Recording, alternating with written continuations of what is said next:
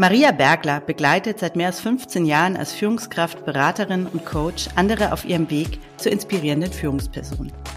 Sie hat selbst Erfahrung als Führungskraft in Teilzeit gesammelt und als Personalleiterin das Thema aus der HR-Perspektive umgesetzt. Wir sprechen heute über ihre Erfahrungen in den unterschiedlichen Rollen und was Coaching als Instrument dazu beitragen kann, Teilzeitführung erfolgreich im Unternehmen zu etablieren. Hallo Maria, schön, dass du da bist. Hallo Johanna, es ist mir eine Freude mit dir heute zu sprechen. Ja, ich freue mich total auf das Gespräch mit dir. Wir haben ja schon ein Vorgespräch geführt und gemerkt, so, da sind so viele interessante Dinge, die ich gerne ja mit dir ähm, thematisieren möchte.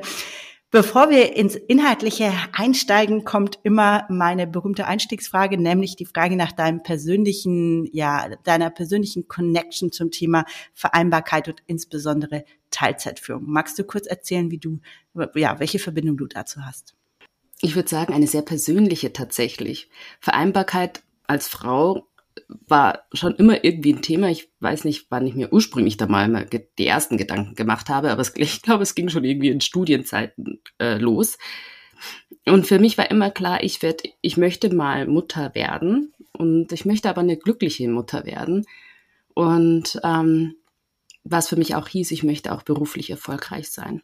Ich habe mein erstes Kind, meine Tochter, während ähm, meiner Doktorarbeit bekommen, ähm, als ich teil, äh, als ich gerade raus war aus meinem Beraterjob.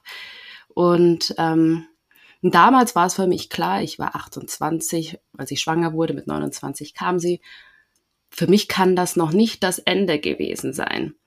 Und mein Mann hat damals ähm, sehr eindeutig zu mir gesagt, also von uns beiden habe ich gerade bei der Geburt festgestellt, bist du die Leidensfähigere, du solltest die Karriere machen.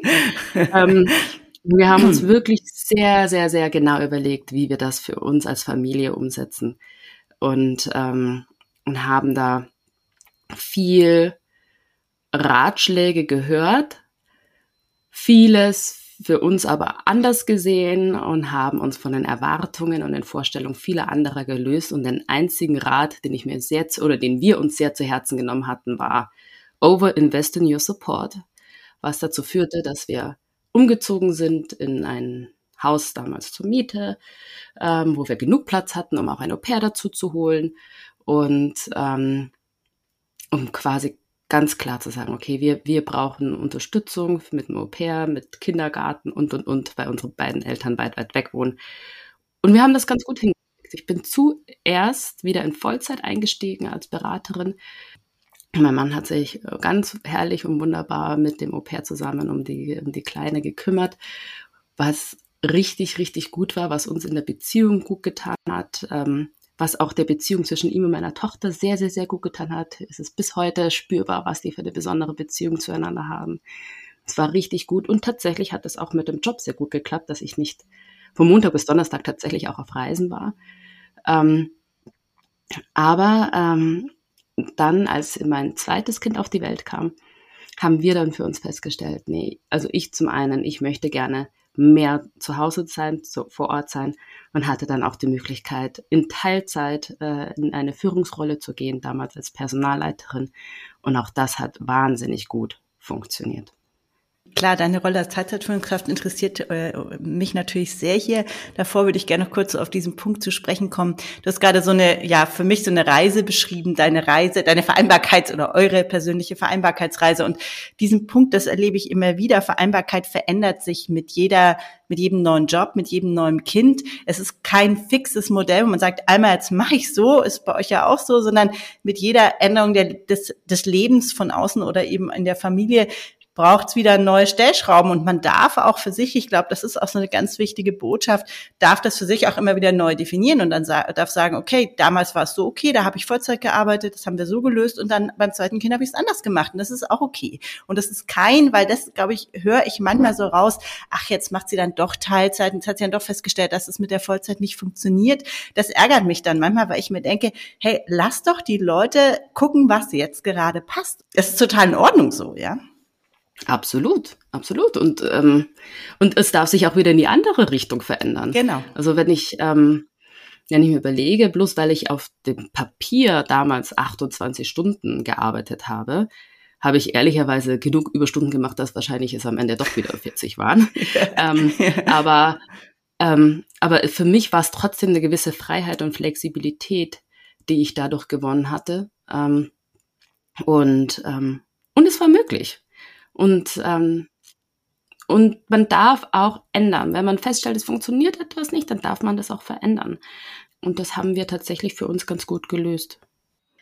Jetzt hast du gerade schon anklingen lassen, du hast dann, bist dann in Teilzeit in eine Führungsrolle gegangen, als du aus dem Beraterjob raus bist. Magst du kurz erzählen, was hast du da gemacht? Personalleitung war schon das Stichwort, aber was hieß das eigentlich genau?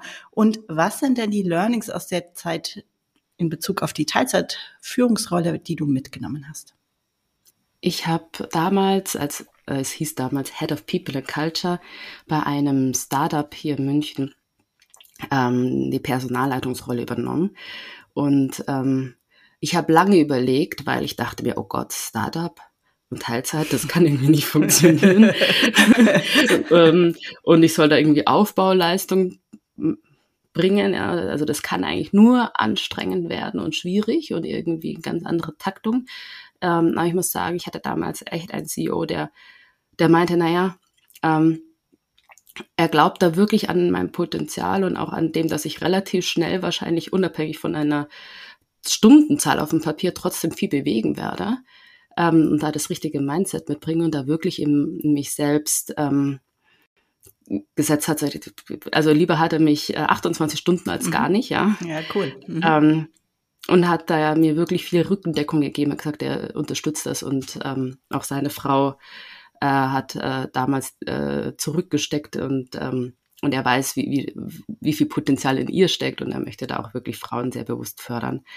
Ähm, und es war aber trotzdem so, ähm, ich habe da wirklich ein bisschen gehadert. Ähm, weil mit mir hat damals nur eine Personalsachbearbeiterin angefangen und es war wirklich, es gab nicht mal Personalakten. Also wir waren da wirklich, ähm, haben wirklich von ganz von vorne angefangen und ähm, es ging ganz gut, weil ich ähm, zum einen natürlich das Zutrauen hatte von meinem damaligen CEO, der mir da auch wirklich die Freiheiten gegeben hatte und eben nicht wie so Controletti geguckt hatte, ja, ähm, was, was ist jetzt Sache und hat auch genau sich auch immer wieder bewusst, also gewusst, dass ich wann, wann ich nicht, äh, da, nicht da bin.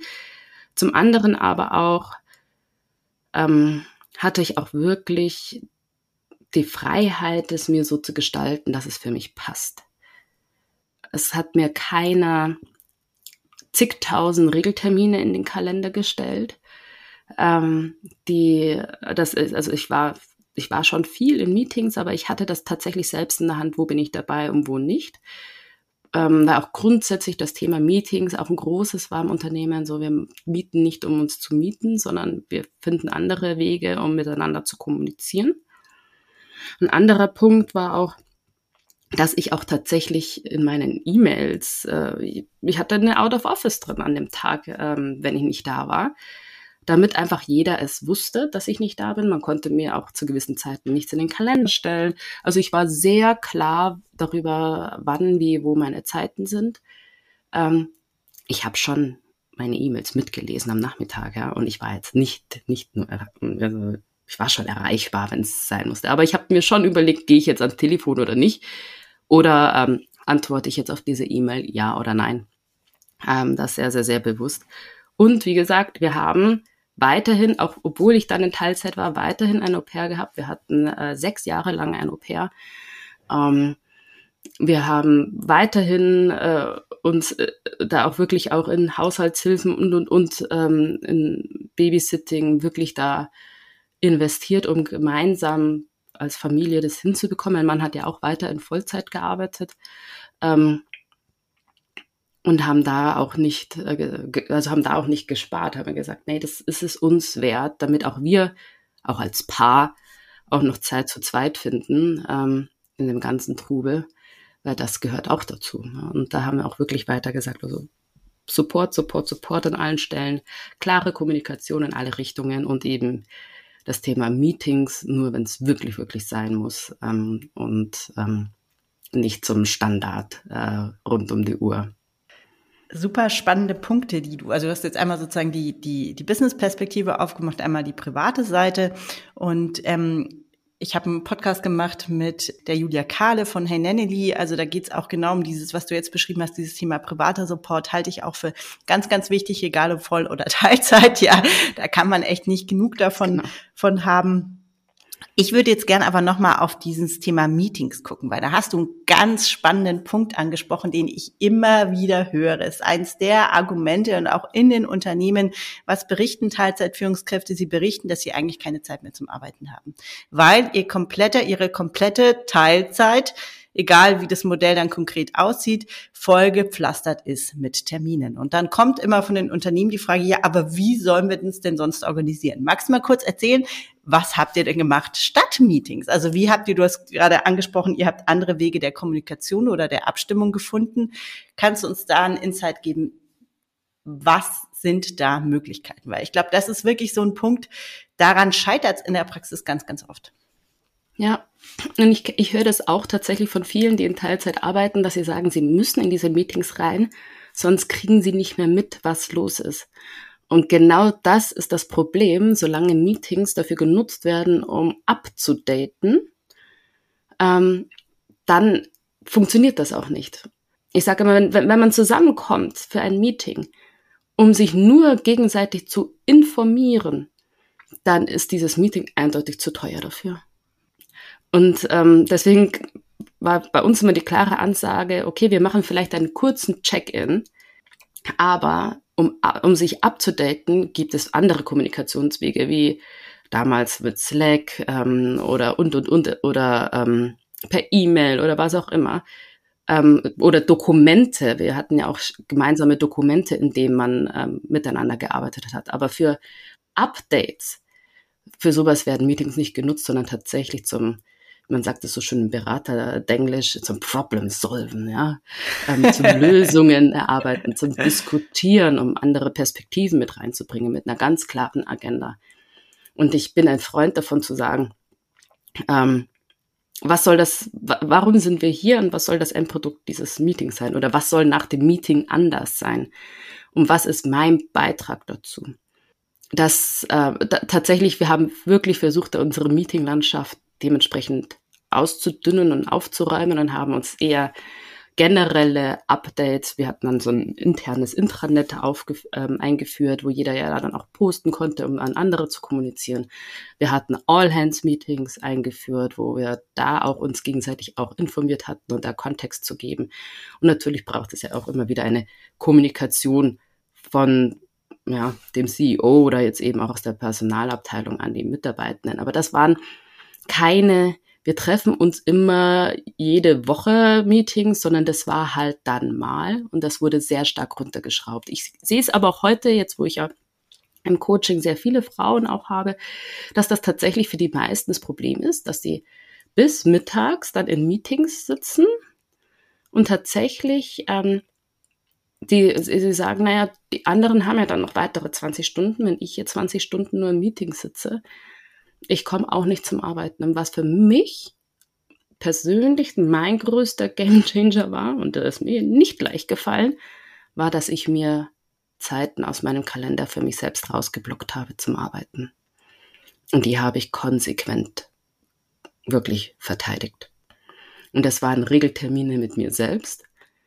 Und, ähm, und dann, wenn immer, wenn jemand mich nach einem Meeting gefragt habe, immer gesagt, okay, was erhoffst du dir, was danach anders ist? Was soll mein Beitrag dafür sein?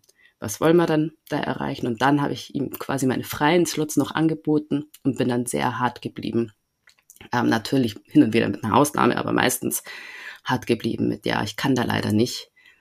Geht's denn bei dir wann anders? Und oh, was für eine Überraschung. Ja, es ging bei den meisten wann anders. also ich habe auch für mich erst erler erlernen müssen, auch, dass es auch mal okay ist zu sagen, ich kann da nicht.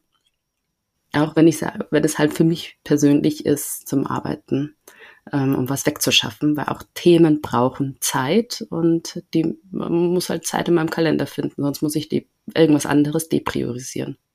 Ja, was du da ansprichst, ist super wichtig aus meiner Sicht. Das ist nämlich diese Kombination aus Strukturen, die Teilzeitarbeit und Teilzeitführung ermöglichen, mit einer ähm, mit gewissen mit einer gewissen Persönlichkeit oder gewissen Haltung zu dem Thema. Ja, ähm, dieses Thema Grenzen setzen, Klarheit, Stringenz, aber auch Transparenz ist, glaube ich, super wichtig. Und äh, vielleicht ein Satz noch dazu, weil ich so so wichtig finde.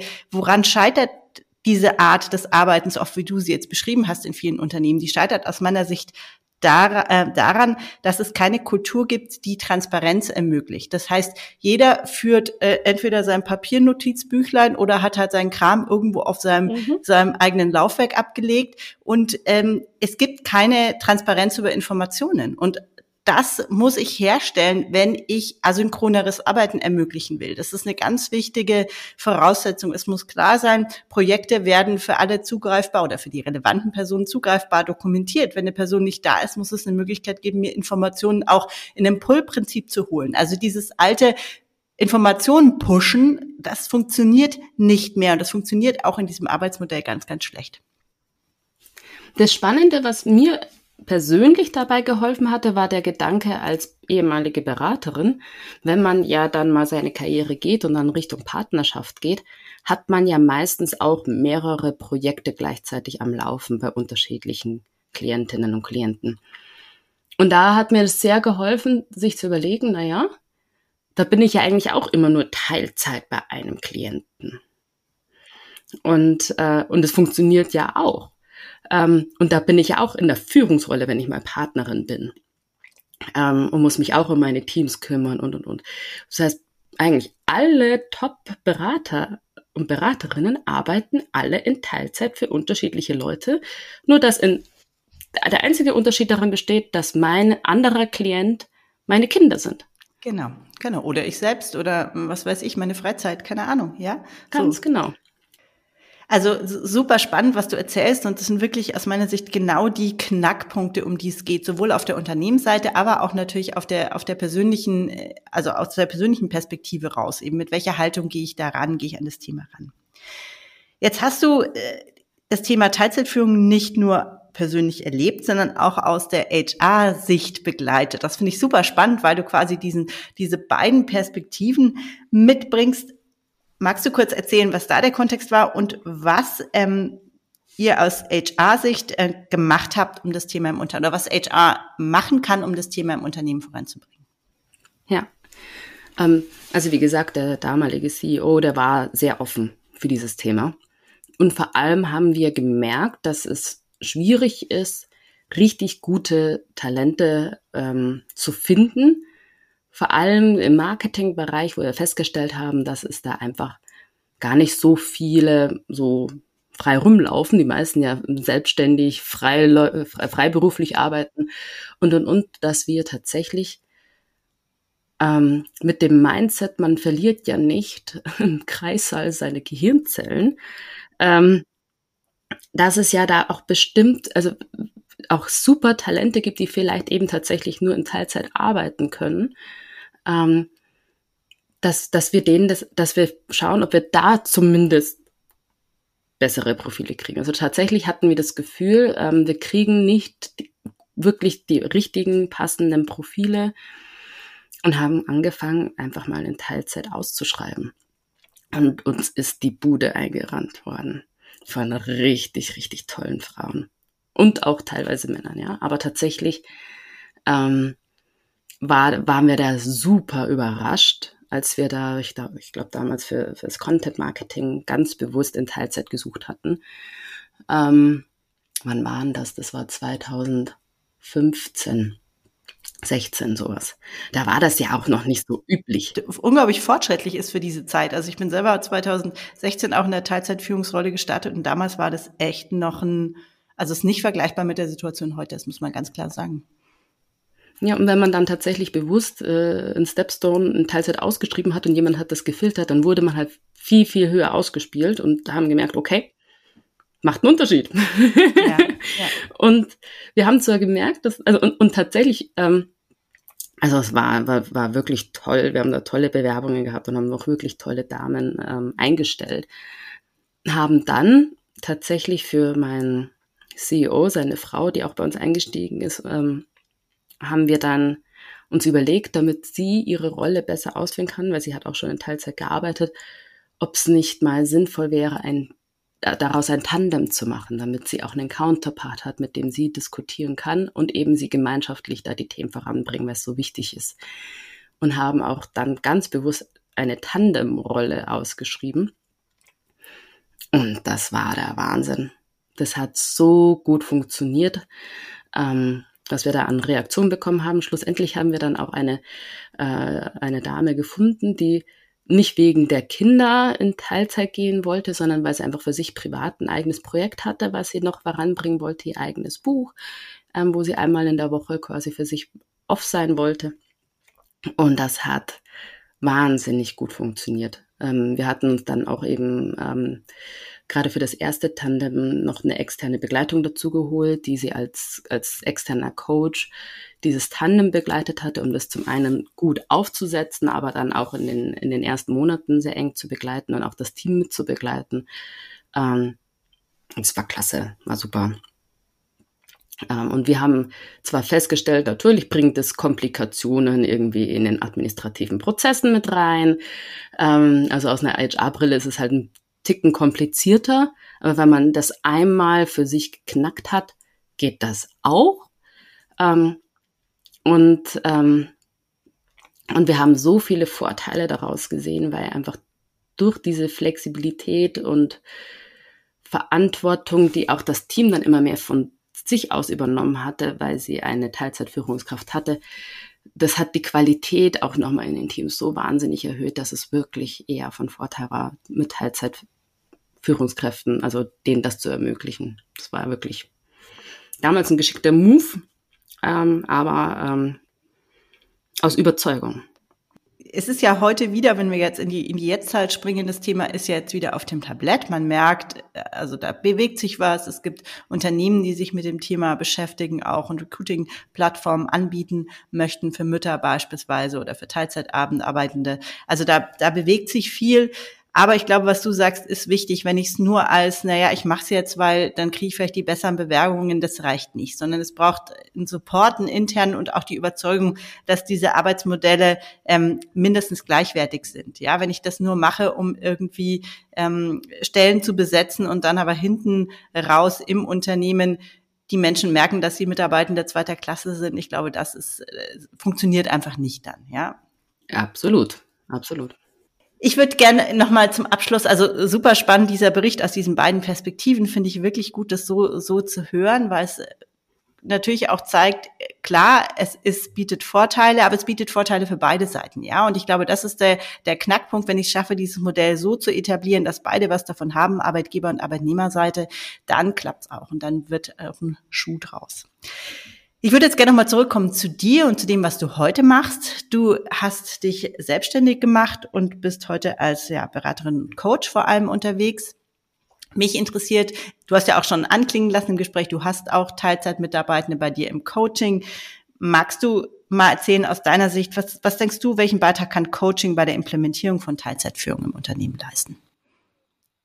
Coaching hilft, um Raum zu schaffen, um nachzudenken ich finde ja, viele Führungskräfte sind grundsätzlich mit all ihren privaten und persönlichen Themen, wie aber auch mit den Herausforderungen im Arbeitsalltag oft sehr alleine. Und ähm, gerade die Teilzeit-Führungskräfte oder überhaupt auch Teilzeitkräfte haben eh schon immer das Gefühl, sie sind irgendwie schwierig ja, und kompliziert und ähm, stellen Forderungen und wollen da nicht zur Last fallen. Und gerade die brauchen auch mal einen Raum, in dem sie mal für sich reflektieren können. Was kann ich besser machen? Wie kann ich das wirklich für mich möglich machen, so dass es mir langfristig damit gut geht, der Familie gut geht, aber auch fürs Unternehmen in Ordnung ist. Ähm, und auch das Unternehmen weiter wächst und man auch da seine Karriere gehen kann ähm, und alles gemeinsam voranbringt. Und da hilft das Coaching sehr, sehr, sehr, um da immer wieder mal den Raum aufzumachen und drüber nachdenken zu können und tatsächlich auch was zu verändern. Wie du ja auch eingangs gesagt hast, man darf auch sich Sachen überdenken und auch Sachen wieder verändern. Und dann mal passt das eine, mal passt das andere besser. Nicht jeder aber hat gerne ein Au-pair zu Hause, der andere möchte irgendwie was anderes machen. Also, ja. also jeder findet da seinen eigenen oder ihren eigenen Weg.